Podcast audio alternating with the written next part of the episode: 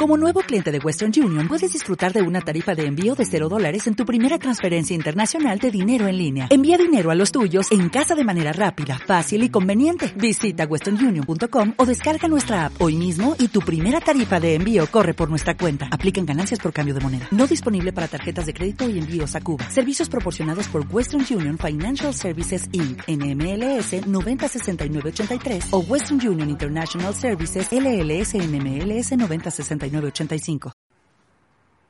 Bueno, bueno, bueno. Sukkot 5781. Shabbat Shalom. Behat Sukkot Somea. Hat Sukkot Somea. Shabbat y Sukkot. Iniciando juntos este nuevo año. A todos mis amigos, a todos nuestros discípulos, a todos los hispanos dispersos por toda Iberoamérica. Shabbat Shalom. Shabbat Shalom, amigos. Eh, es obligado, obligado que hablemos hoy una palabra de, de Torah con respecto a Sukkot, comenzando porque uh, Sukkot o el Festival de las Cabañas o, uh, las Pascuas de las, de las Cabañas, como decían nuestros ancestros uh, sefardíes en la Edad Media, eh, con respecto a Sukkot. Eh, esta fiesta es realmente algo desconcertante, desconcertante. Pero bueno, primero que todo, vamos a darle gracias, gracias al Eterno. Bendito eres tú, Eterno, Señor nuestro Dios, que nos das el mandamiento de estudiar tu Torah. Bendito eres tú, Hashem, no tenga Torah, dador de la Torah. Amén y amén. Desconcertante. Para empezar, para empezar, no sabemos a ciencia cierta el papel que jugó la Sukkah en la celebración bíblica de la cual leemos en nuestras escrituras. Y, básicamente lo que, lo que mejor entendemos de, la Torá, de Israel antiguo, es que este festival se, se describe generalmente como una celebración que marca el final de la temporada de la cosecha. Por supuesto, para, para un agricultor terminar la cosecha, recoger la cosecha, ver ahí todo el fruto, es, es un momento de suma alegría. Y la suká era el lugar donde los agricultores bíblicos en los tiempos antiguos almacenaban la cosecha diaria. La iban almacenando, almacenando hasta el último día de la cosecha que comenzaba, esa cosecha que comenzaba en Shavuot, la fiesta del inicio de la cosecha. Entonces, lo que se empezó eh, eh, a recolectar en el campo eh, a partir de Shavuot, ahora se termina en la, en la cosecha final de Sukkot. Es por eso que cuando nosotros leemos, por ejemplo, en el libro de Ruth, nos encontramos a vos, el juez principal de aquellos días eh, en Israel, habitando en la azúcar, habitando en la azúcar en el momento de la cosecha de, cebada. Otros eruditos, y, y tiene muchísima razón en, en, decirlo, nos afirman que el nombre de la fiesta está relacionado también con la costumbre que existía en, en Jerusalén, en el segundo templo, eh, de levantar eh, eh, diferentes uh, chozas o diferentes sukkot, cabañas, para todos los, que, los peregrinos que subían a Jerusalén para celebrar la fiesta de, de Sukkot como parte de las tres festividades eh, peregrinas que se conocen, Pesa, Shavuot y Sukkot, que había que celebrar en Jerusalén. Jerusalén no daba abasto para recibir tantas personas en Sukkot. Entonces, ¿qué hacía la gente de todo alrededor, incluyendo los campos de Bethlehem? Hasta allá llegaban. Era, era algo impresionante. La gente ponía su suka, hacía su suka y ahí celebraban la fiesta de Sukkot, no todo el mundo que había en Jerusalén. De paso, nosotros tenemos la tradición de que Yeshua nació en un azúcar para el tiempo de Sukkot. Y es por eso que eh, en nuestra alianza eh, recordamos la llegada de nuestro Santo Maestro al mundo en el contexto de la fiesta de, de, Sukkot. Entonces, estas cosas son realmente impresionantes cuando se trata de, de, de Sukkot. la lectura para este Shabbat, ah, que cae durante la fiesta de Sukkot, una de las lecturas que hacemos durante la fiesta de Sukkot, es también un poco desconcertante porque eh, leemos algo de la Torah que hemos venido leyendo desde la fiesta de Rosh Hashanah, los, uh, los 13 atributos de misericordia de Hashem. Eh, lo leímos en Rosh Hashanah, lo leímos en Yom Kippur y ahora se vuelve a leer en las festividades de Sukkot. ¿Qué es lo que dice ese, ese texto? Dice que cuando Moshe estuvo en Monte Sinaí, Dios se le apareció, Dios, Dios bajó al Monte Sinaí a encontrarse con Moshe Rabeno y se puso allí Hashem, se puso allí junto a Moshe y proclamó el nombre de Adonai. Dice que Hashem pasó frente a él. Toda la historia la encuentras en Shemot capítulo 34. Hashem pasó junto a él y dijo, Adonai, Adonai, el misericordioso, compasivo, lento para la ira, abundante en bondad, en fidelidad, que ah, recuerda los pactos por miles, que perdona los agravios, las transgresiones, los pecados, etcétera, etcétera. Estos versículos que, enfatizan, como quiera que lo pongas, enfatizan la, misericordia de Dios, enfatizan la bondad de Dios, eran muy apropiados para un día como Rosh Hashanah, eran muy apropiados para un día como Yom Kippur.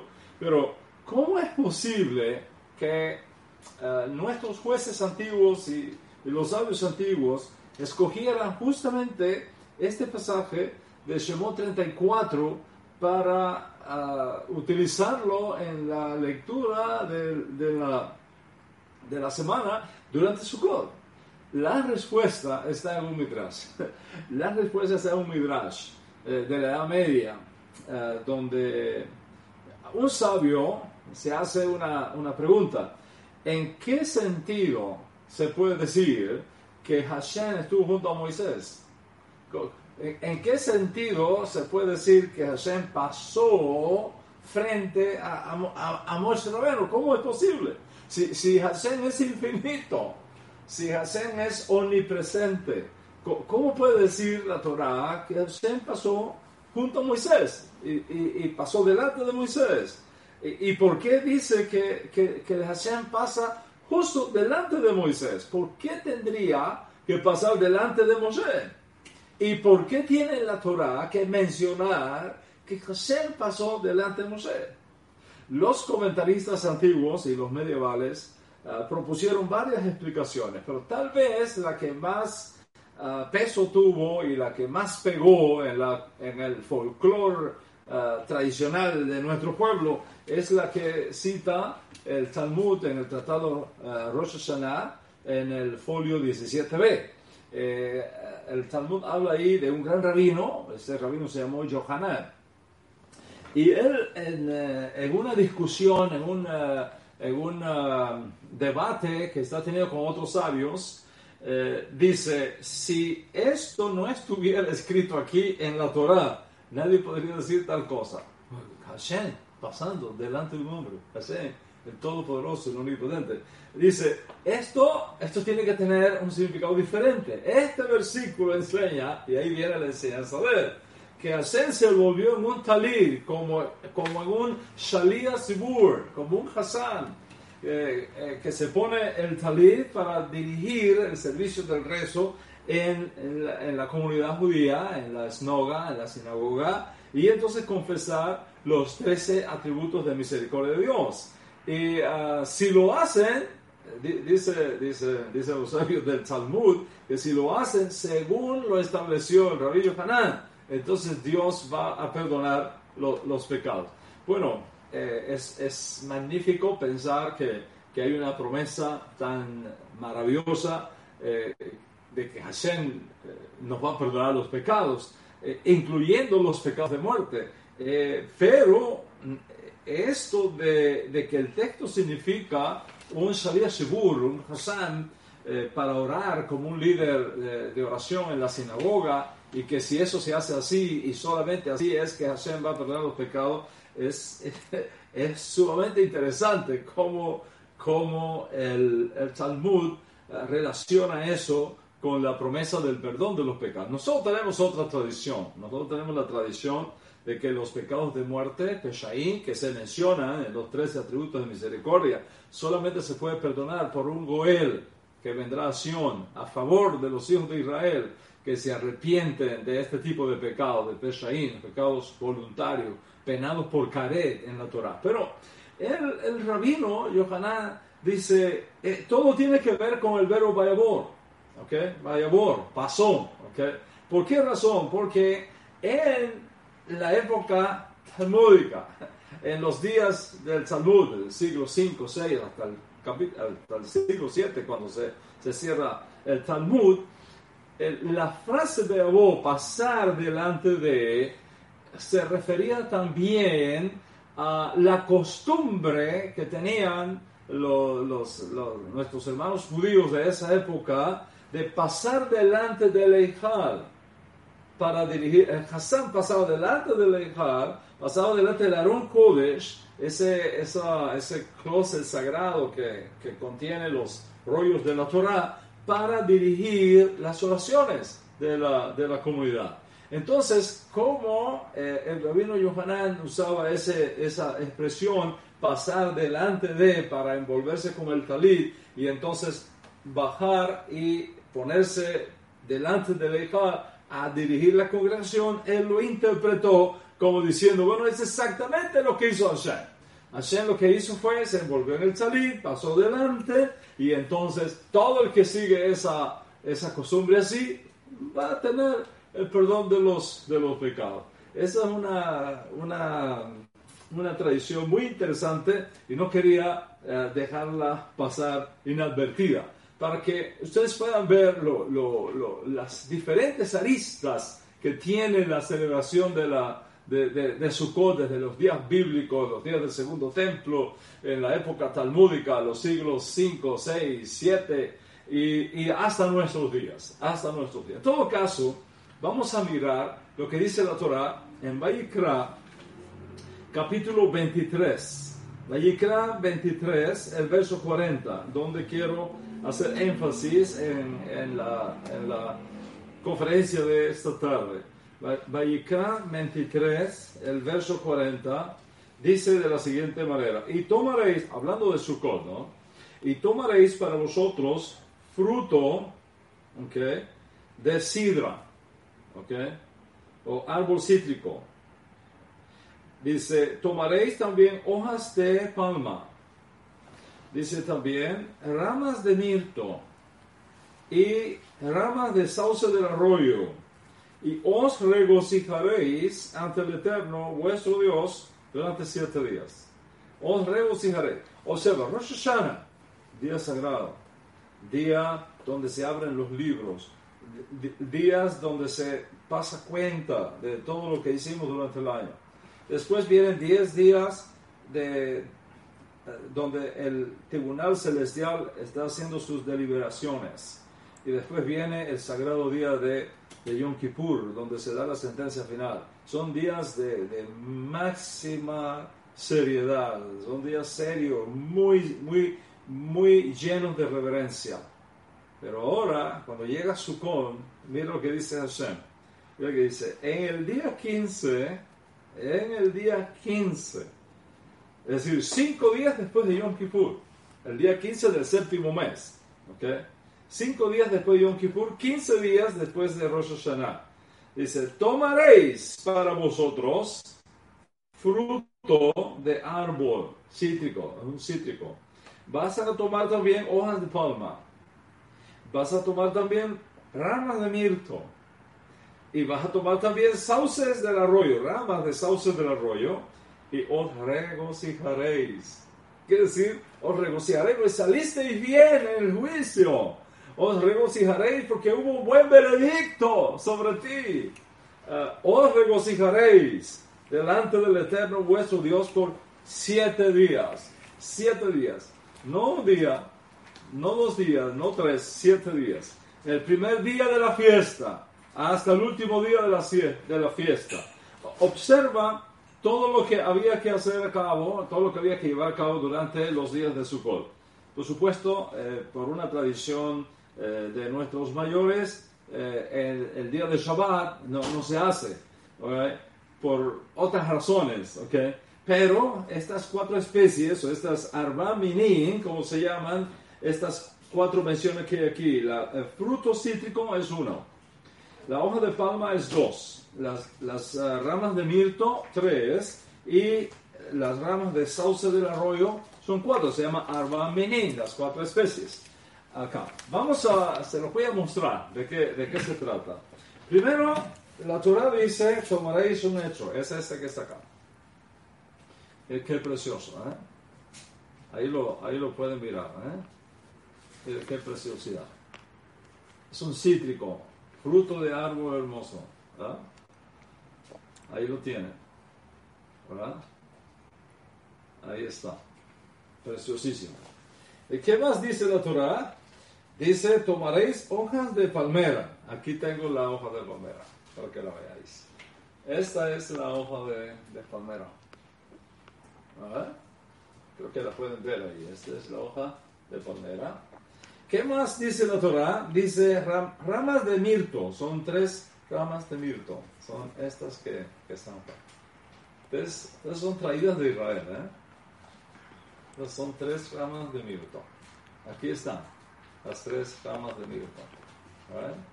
¿Y qué preciosura? ¿Y qué más dice la Torah? Dice la Torah, tomaréis dos arabol, dos ramitas de, de sauce. Se las voy a mostrar. Estas son las dos ramas de sauce. Aquí, aquí las tienen. Aquí las tienen. O sea, voy a repetir las cuatro especies. Primero, el hecho. Aquí lo, aquí lo tenéis. Aquí lo tenéis. Segundo, segundo, la palmera. Tercero, los tres de mirto. Segundo, los dos sauces del arroyo. Aquí están las cuatro especies. Aquí están. Entonces, ¿qué había que hacer? Había que unirlos de tal manera que estuvieran juntos. Este que se llama lulaf. Los hazadim, había que unirlos, estos tres había que unirlos. Y los sauces del arroyo había que unirlos. ¿Sí? Y luego había que unir también el hecho. Había que hacer esto. Nosotros, los, los judíos seferíes, uh, tenemos, hay una manera de hacerlo. Uh, Nuestros sabios diseñaron esto para poder hacerlo, que sea más fácil cumplir con la misma. se coloca este aquí en el centro. Se coloca aquí en el centro. ¿Sí? Me coloca aquí en el centro. Entonces, una de las dos, ahora ¿ok? Hay, hay, recuerda que hay dos tradiciones, está la nací y está la Sefarí. Esta es la Sefarí, donde nosotros pertenecemos, venimos de Sefará. ¿ok? Entonces, aquí está. Colocamos una de las dos, ¿verdad? aquí a la derecha del de lulav. Y ahí queda. Entonces, colocamos la otra a la, a la izquierda. ¿Sí? A su izquierda. Y entonces ponemos del mirto uno aquí a la derecha. Ponemos el otro acá a la izquierda. Y juntamos este aquí. Ah, ahí están, toditos juntos. ¿eh? Ahí lo sujetamos. ¿eh?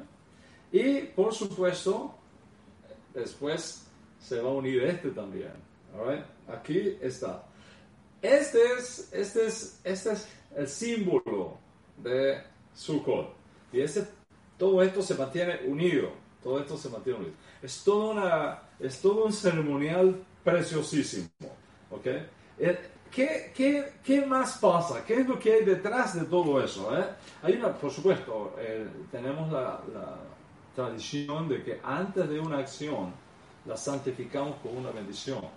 Entonces, antes de hacer eh, la bendición de las cuatro especies, hacemos una verajá. Baruch atah Adonai, Eloheinu melech haolam, Nasher kishanu, b'mihutah v'sivanu, al netilat lula, levantar el, lula. Bendito eres tú, Señor, que nos ha dado tus mandamientos y nos has ordenado levantar el lula. Entonces, Después hacemos un movimiento hacia el este, donde estuvo el templo de Jerusalén, donde quiera que estemos. El primer movimiento es hacia el este. Hay algo importante acá.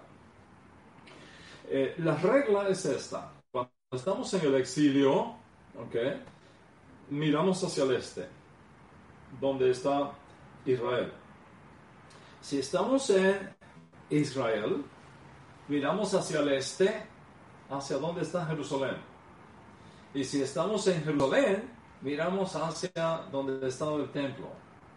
Y si estamos en el atrio del templo, miramos hacia donde estaba el Kadosh Kadoshim, el, lugar santísimo, el arca. Esa es la, esa es la, la, manera. Como nosotros estamos en el exilio, entonces nos volteamos hacia el este, buscando a Jerusalén. En mi caso, el este lo tengo aquí al frente, prácticamente. En tu lugar, tú tienes que mirar dónde está al este. Entonces, el primer movimiento de la, del azúcar siempre se da hacia, hacia el este. ¿okay? Hacia este. Después se hace a la derecha, a la izquierda, se hace adelante, se hace arriba, se hace abajo. En otras palabras, los cuatro puntos cardinales. Todos los cuatro puntos cardinales se hace. Es toda una, una ceremonia hermosísima. ¿Qué es lo que enseña esto? ¿Qué es, ¿Cuál es el mensaje que tiene todo esto? El mensaje es la unidad en la diversidad. Sonríe, que el te ama. La unidad en la diversidad. Eh, nos, nos pasamos el año pensando diferentes, con diferentes perspectivas. Piensa en Yeshua, por ejemplo. La fe de Yeshua, la fe de Yeshua, la confianza que Hashem, Yeshua tenía en Hashem, la emuná que Yeshua, el bitajón que Yeshua tenía en Hashem es algo impresionante. Entonces, la fe de Yeshua en Hashem, la fe de Yeshua, la emunat Hashem que tenía Yeshua, nos une a todos los judíos, a todos los judíos. Pero la fe en Yeshua como Mashiach nos divide. Esa es la realidad. Los Askenazim tienen una costumbre, los Sefarim tenemos otra costumbre, los Caraítas tienen otra costumbre, los Netzaritas tenemos otras costumbres, pero tenemos todos un tronco común. Tenemos diferentes formas de pensar, diferentes formas de hacer las cosas, diferentes estilos de expresar nuestro judaísmo. Pero todo es judaísmo. Todo es judaísmo. Un banano no puede decirle a una piña, por cuanto tú no eres banano, no eres fruta. No, no es así. El banano es fruta, la piña es fruta, el mango es fruta, la uva es fruta también. Diferentes, diferentes frutos, pero todos son frutas. Y eso es lo importante. Yo siempre le digo a mis estudiantes, no por el hecho de que tú creas en Yeshua como Mashiach, practiques el judaísmo netzarita, no le permitas a nadie que te diga que tu judaísmo no es válido. No le permitas a nadie que te diga que tu judaísmo no es válido. Hay muchas formas de expresar el judaísmo. Está el judaísmo ortodoxo, está el, el judaísmo ultraortodoxo, está el, judaísmo conservador, está el judaísmo reformado, está el judaísmo caraíta, está el judaísmo askenazí, está el judaísmo sefarí oriental, está el judaísmo sefarí occidental, está el judaísmo netzarita. Eh, eh, hay, hay unidad en la diversidad, somos diferentes, pero todos venimos del mismo Dios, todos venimos de la misma fuente, todos somos de la casa de Israel. Entonces, el judaísmo tiene diferentes frutas, pero todos somos frutas. En Sukkot, aquí está la cosa. En Sukkot, sin embargo, todos nos unimos finalmente. Todos. Somos diferentes. Todos somos diferentes. Pero en, en Sukkot tenemos que unirnos. Tenemos que unirnos. De hecho, hay un midrash eh, donde explica que eh, lulav, ¿okay? A lula, la palmera, esta que está acá, right? la palmera, el, el mirto, ¿se acuerdan del mirto? Las tres ramitas, vamos a, a, moverlas de aquí para que la puedan distinguir, recordarse de ellas, ¿verdad? El lula, el mirto y las, y las sauces del arroyo, las sauces del arroyo, ¿ok? Y el etro, el cítrico, tienen que estar juntos para poder cumplir con la misma de su Sukkot. Y estas cuatro especies son notablemente diferentes entre sí. Entre sí. Vamos a, vamos a mirar esas, esas diferencias. Por ejemplo, cuando, cuando nosotros miramos el etro, ¿qué podemos, qué podemos observar? Tiene, tiene fragancia, tiene olor y tiene sabor. Ese es el etro. ¿ah? tiene fragancia, tiene olor, tiene sabor. Es, es fantástico. ¿Okay? El lula que se toma del, del dátil tiene un sabor agradable, ¿okay? pero no tiene fragancia. No tiene fragancia, pero el sabor es agradable, pero no tiene fragancia. Ahora, las tres ramitas de mirto tienen una fragancia muy agradable Tú la sientes. ¿ah?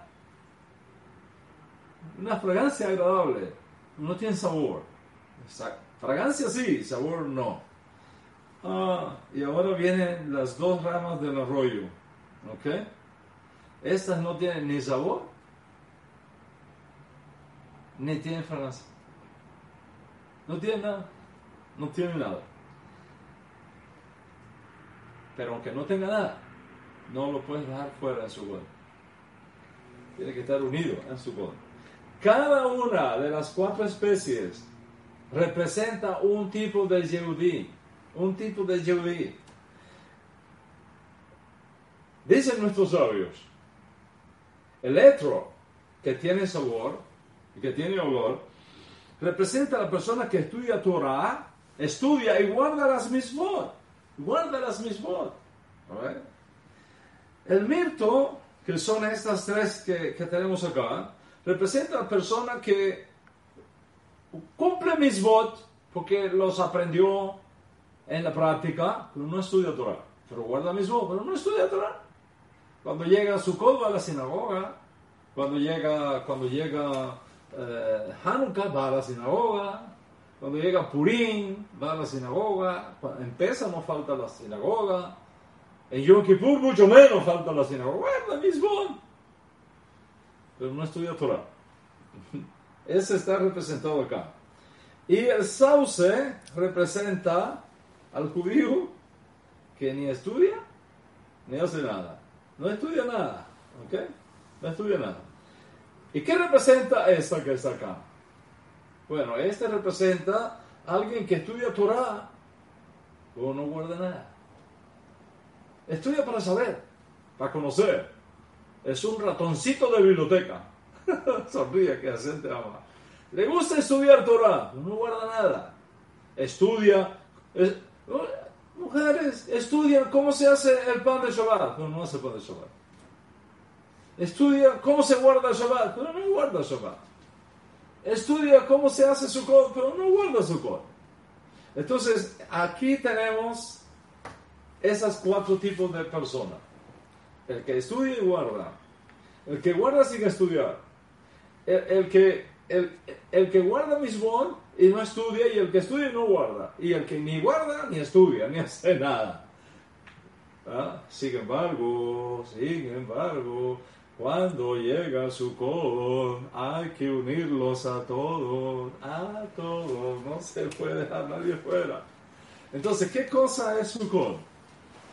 Sukkot es una terapia para sanar nuestras divisiones, para sanar el odio sin causa. Sukkot es una, una terapia para aprender a relacionarnos todos, sin odiarnos, sin mordernos unos a otros. Rabino Saúl dijo, si, si ustedes se muerden unos a otros, se van a destruir unos a otros. El otro día estábamos la Rabanit, mi esposa y yo, hablando, y, salió este tema, no sé por qué salió este tema, y ella me mencionó eh, en relación con esta frase de, de, Rabino Shaul, si se muerden unos a otros, os destruiréis unos a otros, una frase del gran Gandhi, ¿Te recuerdas, amor? ¿Qué fue lo que dijo Gandhi? Gandhi dijo que este, sacándose los ojos unos a los otros, el mundo iba a terminar ciego. Sacándonos los ojos unos a los otros, vamos a terminar ciegos, el mundo va a terminar ciego. ese va a ser el final. Tenemos que aprender a relacionarnos los unos a los otros, no permitir que nos dividan, porque ese es el, secreto para que el enemigo triunfe, que nosotros estemos divididos. Eh, yo recuerdo hace muchos años que leí una, una, una fábula. ¿Se recuerdan las famosas fábulas? De, del toro, los, los dos toros amigos y el lobo. Había un, un lobo que no había forma de comerse los toros porque cuando los iba a atacar, los dos toros se juntaban y no había manera de que el lobo le pudiera hacer daño.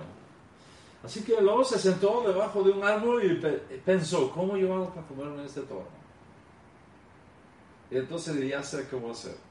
Cuando estaban los toros pastando, se acercó uno de ellos y le dijo, no, no temas, no te voy a hacer nada, te voy a, te voy a dar un secreto Tú sabes lo que me dijo tu amigo, que si no hubiera sido por él, yo te hubiese comido. Que él fue el que te cuidó. ¿Eso fue lo que dijo? Eso fue lo que dijo. Y fue y le dijo lo mismo al otro toro. Y le deja que venga el lobo otra vez, ya vas a ver. Entonces el, el lobo dijo, ya los tengo. ¿Okay? Bueno, esperó unos días y se lanzó contra uno de los toros. Y cuando el otro lo vio, le dije, yo voy a ver si sin mí lo puedes hacer. Mm. ¿Ah? Mm. Y ahí el lobo se lo comió. Por supuesto, unos días después el otro cayó también. O sea, ese es, ese, esa es la terapia de Sukkot, mis amigos, sanar nuestras divisiones. Aprender a relacionarnos todos sin odiarnos, sin, sin mordernos unos a otros. Podemos tener ideas diferentes, podemos tener perspectivas diferentes, pero eso no es razón para odiarnos unos a otros, porque si nos mordemos los unos a los otros, nos vamos a destruir los unos a los otros. Y la misfa de, de Sukkot, la lula, el etro, el mirto, los sauces del arroyo, nos muestra que ningún individuo, ningún individuo puede alcanzar la plenitud a menos que esté dispuesto a ir más allá de sí mismo y unirse, unirse a prójimo, unirse a su hermano. Si hay algo extraordinario que debemos aprender en esta fiesta es eso. Incluso el hecho, que simboliza las virtudes de, uno que estudia Torah y que guarda Torah, que observa los mandamientos, no puede, no puede estar separado del resto, de este, del, sauce del arroyo, que no estudia nada ni guarda nada. No puede estar separado de este, no puede estar separado de este. Este sauce del arroyo no tiene sabor, no tiene olor, pero el etro, que tiene sabor y tiene olor, que estudia Torah y guarda Torah, en Sukkot no puede estar separado, hay que unirlos. Si no lo unes, no hay Sukkot. Sin, eso, sin esa unión no hay Sukkot. Cuán importante es aprender a desarrollarnos como individuos. ¿Sabes por qué?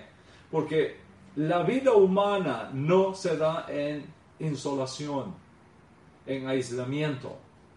La, la, la, vida humana no, no viene en, en, una realidad social.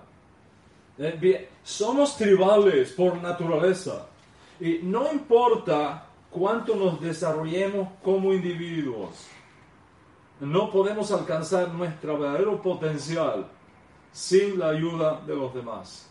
La unidad de nuestro pueblo Israel es un factor fundamental es un ingrediente indispensable para nuestro crecimiento. Una de las historias bíblicas que más me, me, atraen, que más me gustan, es la, la, del, la, del, joven David, cuando va a visitar a sus hermanos eh, en la época del rey Saúl, que está enfrentando a los filisteos, y se apareció aquel gigantón, Goliat, desafiando al pueblo de Israel, desafiando al ejército de Israel. Vengan uno de ustedes a pelear conmigo. Imagínate un hombre de 10 pies, 10 pies de altura, 450, eh, 500 libras de peso, con una espada de, 2 metros de largo, con una lanza de, 5 metros de largo.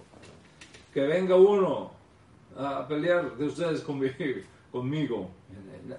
El ejército de Israel estaba siendo humillado por este gigantón. Y en ese momento, en esas circunstancias, aparece este chiquito, este jovencito, el más pequeño de Isaí. Y cuando ve aquello, dice, ¿qué, es lo que está pasando aquí? Le cuentan. dice, yo voy a ir a enfrentar a ese tipo.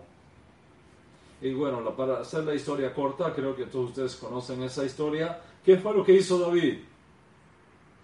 No, le trataron de poner el traje de armas del rey Saúl para protegerlo de alguna manera, porque él no estaba acostumbrado a aquellas cosas. No es que el, traje de armas del ejército no sirviera, sí servía, pero no era para, no era para David. Así que hizo él fue a un arroyo que estaba por ahí, tomó cinco piedras lisas. Tomó aquellas piedras lisas, se las puso en la bolsa y su onda. Eso fue lo que hizo. Tomó la primera, y en el nombre de Hashem la lanzó y ustedes conocen la historia. Le dio justamente aquí en la frente. Y el gigante cayó y con su propia espada le cortó la cabeza. Pero aquí el punto es, es este. Esa piedra que golpeó al gigante en la frente y lo mató, era una piedra lisa. Extremadamente lisa.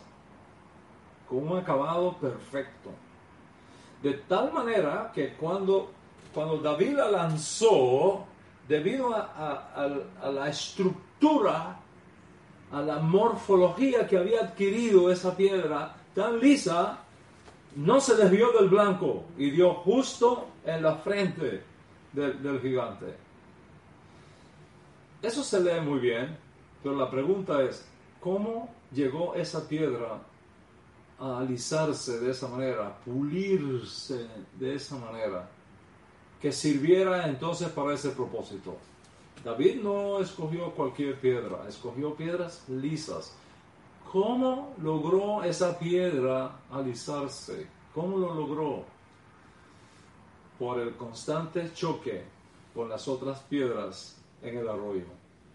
Ese choque constante del agua con las piedras, ese choque constante ese roce constante, las, fue puliendo, las fue puliendo, las fue puliendo. Y, y, de esa manera llegaron a perfeccionarse. Nuestras relaciones humanas son como las piedras del arroyo.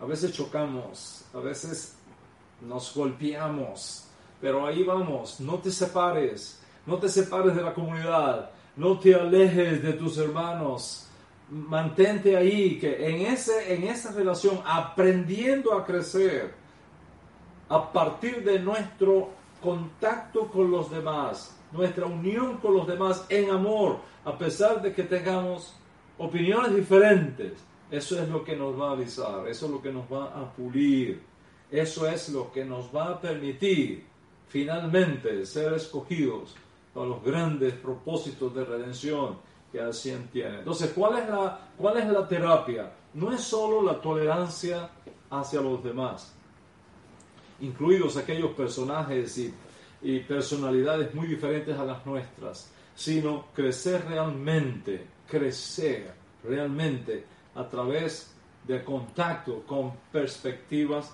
diferentes. A pesar de tener perspectivas diferentes, podemos mantenernos unidos. Y Sukkot es esa terapia, la terapia de la unión del pueblo de Israel, la terapia del principio por el cual Israel, cada miembro de Israel es parte integral de cada Israel, de la familia de Israel. Como dijeron los sabios de la Mishnah, ¿quién es sabio? El que aprende de todo hombre. ¿Quién es sabio? El que aprende de todo hombre. Podemos aprender de todos, de todos, hasta de las hormigas. Mira la hormiga, oh perezoso, que en el verano prepara su comida. Aprender de los demás aunque tengan opiniones diferentes. Escucharlos. No mordernos los unos a los otros. No, no, no golpearnos los unos a los otros, sino mantener esa perspectiva del amor, esa perspectiva de la unidad en la diversidad. Esta es una de las terapias más espectaculares que tiene Sukkot. Este año, este año Sukkot es, es una fiesta que demanda de nosotros mucha imaginación, que, que demanda uh, de nosotros um, mucha creatividad. Normalmente en Israel, eh, yo he estado en fiestas de Sukkot en Israel, eso es impresionante. La gente sabe. Israel es fácil, es fácil ser judío en Israel. Es fácil ser judío porque toda esta semana es vacaciones para todo el país. Hay vacaciones en todo el país. Son vacaciones por las, los ocho días de fiesta. Entonces, eh, acá en el exilio un poco diferente. La gente tiene que trabajar, la gente tiene que ganarse el sostén de cada día y hay que ser muy imaginativo y demás. En Israel es más fácil porque es una fiesta nacional. Eh, lógicamente. La gente sale a las calles, los muchachos a danzar. Si tú ves a la gente en las calles danzando, el, el, muro occidental se llena, se llena, miles, miles, miles, con, con, con, con las lulas, eh, danzando, uh, cantando. Es, es, una fiesta impresionante, impresionante. Este año no. Este año con la pandemia eh, del COVID-19 eh, hay que hacer, hay restricciones. De hecho, en Israel hay restricciones.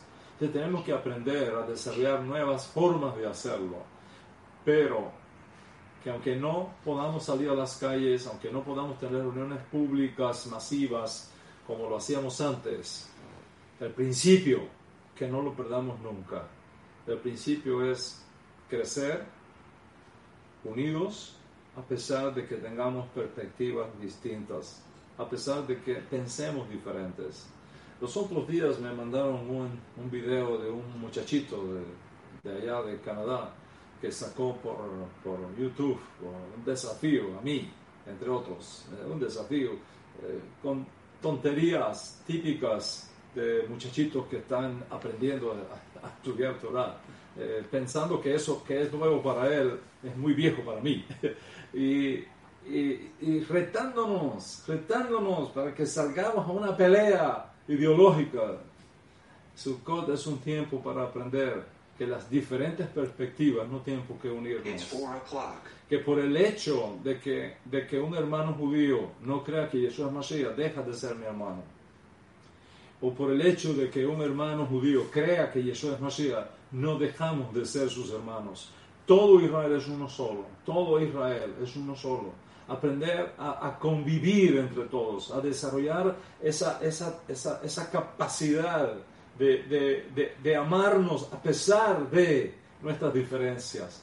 Porque aun cuando tengamos diferencias, podemos estar siempre de acuerdo. Al menos estar de acuerdo en que no estamos de acuerdo. Es una manera de estar de acuerdo. De modo que, eh, mis amigos, vamos a aprovechar este, esta fiesta de Sukkot para desarrollar esa, esa terapia. Desarrollar esa terapia de integración, no desintegración. De unidad, no de división. De amor, no, no de odio. Odio sin causa. Odio sin causa. Que Hashem nos ayude en eso. Que, que no tengamos miedo a crecer en medio de esas relaciones que a veces no son fáciles. Porque el crecimiento se da precisamente cuando hay oposición cuando hay perspectivas diferentes, afinamos mejor nuestro pensamiento. El, el, éxito, el éxito de un gran atleta no, no es eh, ir a fútbol, a la cancha de fútbol, a, a, jugar sin, sin tener un equipo contrario. Lo grande de un atleta es meter el gol cuando hay 10 personas al frente tratando de que no lo meta. E, eso es lo grande, ahí es donde está la fuerza, ahí es donde está la energía, ahí es donde está la brillantez, ahí es donde está la imaginación, la creatividad, la, la, diferencia entre lo mediocre y una, y una estrella en el deporte. Pero la vida es igual, no, no, no temas crecer.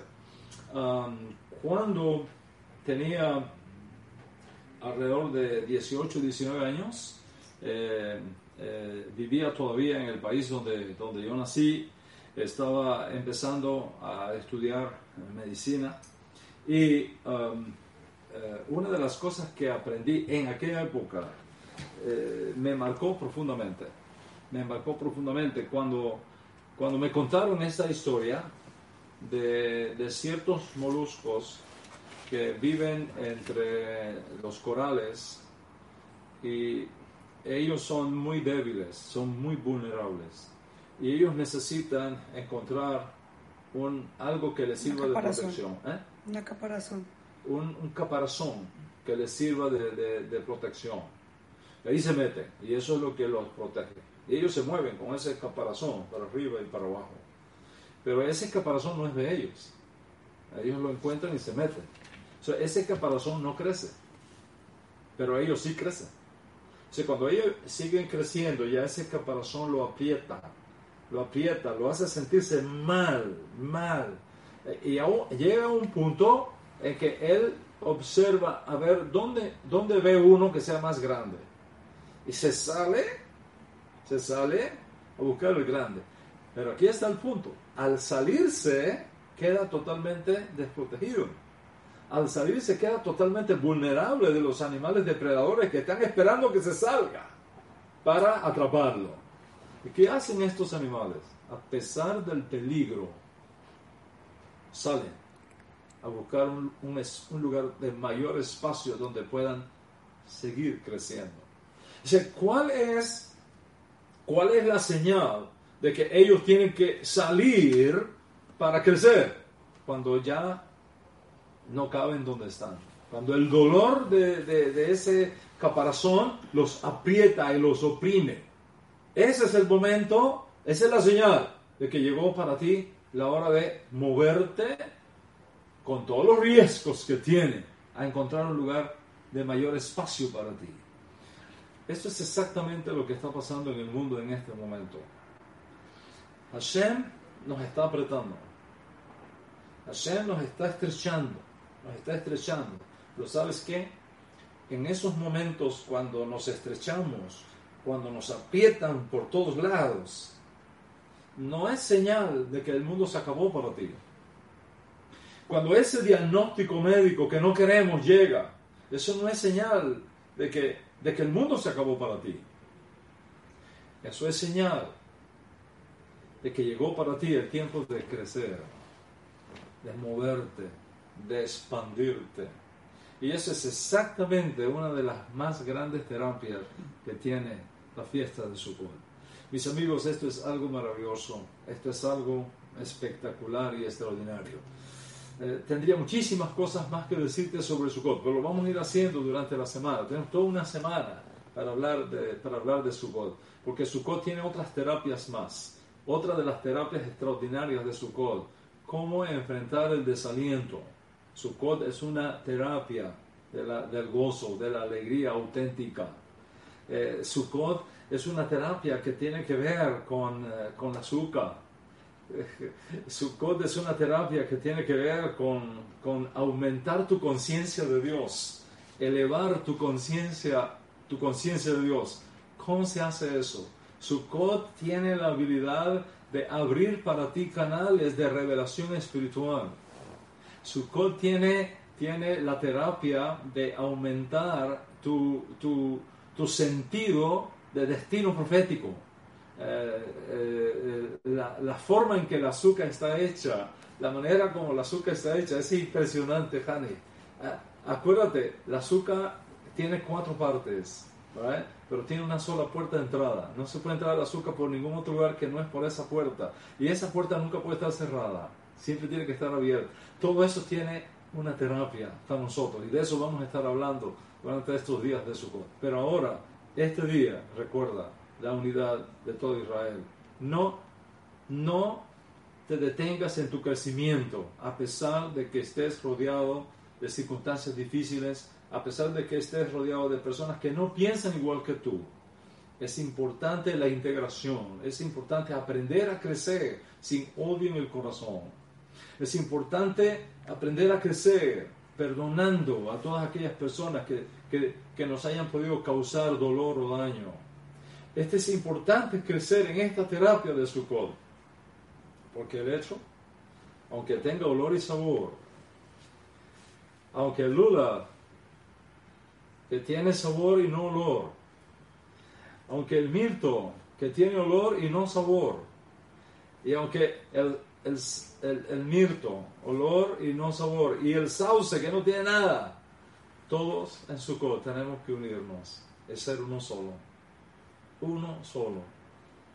Israel Echad. Esa es la gran lección que quiero dejar hoy para ti. Que el Eterno que es bueno esté contigo en esta fiesta. Que el Eterno que es bueno te, te proteja en esta fiesta. Te permita desarrollar estas terapias en esta fiesta. Y haga de estos días días de mucha creatividad, de mucha imaginación. A pesar de las circunstancias, el Eterno está contigo como poderoso gigante. A pesar de las circunstancias, Él te toma de la mano y te va a llevar finalmente aún más allá de la muerte. Shabbat Shalom.